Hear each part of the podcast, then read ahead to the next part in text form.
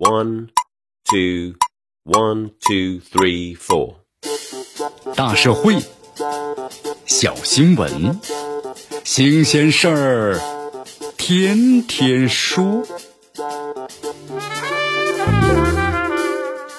朋友们，你们好，这里是天天说事儿，我是江南。二月十九号啊，是今年的世界鲸鱼日。但是在这个本该呢唤起大众关注、保护鲸鱼的日子里，却传来了一则呀令人非常痛心的消息。根据媒体的报道，一头呢侏儒抹香鲸二月十五号在海南三亚这个角头湾呢是搁浅了。那么即刻呢被咱们的救援人员呢转运救助，但是不幸的在二月十六号晚死亡。工作人员对其呢解剖发现，那么该侏儒抹香鲸胃内有大量的塑料垃圾，而且寄生了大量的线虫。心脏的话呢有淤血块，同时肺部呀轻微病变，有少量的积水，还孕有一头呢刚刚成型的雄性鲸。你看这次在海南发现的侏儒抹香鲸呢，是抹香鲸的近亲，只是体型啊小要很多，都属于是齿鲸，靠捕食呢各种的水生动物为生，因此它极容易把漂浮在海洋里的各种的人造垃圾和废弃物啊当做这个猎物而误食。你看有一份二零一九年发表的研究结果发现，这死亡之后呢被冲上希腊海岸的鲸鱼有极高的比例啊是误食大量的塑料垃圾，其中啊又主要是塑料袋。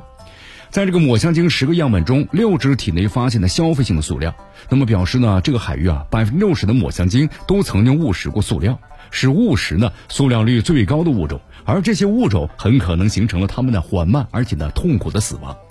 根据联合国的统计，在全世界海洋大中有五十一万个塑料的微粒，那么是银河系当中啊恒星数量的五百倍。塑料的制品对于海洋生态的环境破坏呢之大，超出很多人的想象。甚至可以说呀，地球上几乎每个角落都有塑料的污染，甚至最深的马里亚纳海沟也没有能够幸免。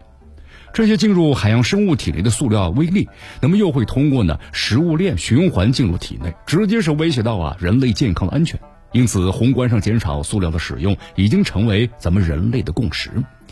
在这个二零二二年召开的联合国环境大会第五届会议的序会上。世界各国政府呢，已经在讨论制定首个应对塑料污染的全球条约的途径。我国政府啊，已在二零零八年就开始实行了限塑令，在全国范围之内禁止使用的轻薄的塑料购物袋。那么升级版的限塑令啊，更是规定到了二零二五年，全国将逐步淘汰啊一次性的塑料产品。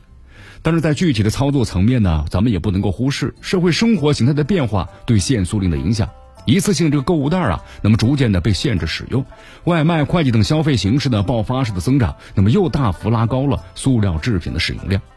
如何在发展经济、满足人民群众需求和推动环境保护、可持续发展之间做好平衡，成了限塑令落地的一道必答题。我们说限塑令成功的核心呢，其实是一本经济账，这就需要做好呢新兴的环保材料技术攻关和原材料的降本。以切实降低塑料的环保替代品使用成本，提高呢市场的接受度。这无疑需要啊更多的政策性的投入和帮扶，方能够早日呢实现限塑禁塑，消除呢塑料制品对自然环境的危害。在世界鲸鱼日，诸如抹香鲸死于那塑料垃圾的消息啊，令人痛心。其实呢，也是来自于鲸鱼的一次抗议。人和自然的关系啊，非常的微妙。气候异常、自然灾害、新发疾病的出现。都是咱们自然呢对人类的无声警示，咱们不能够再继续无视下去了。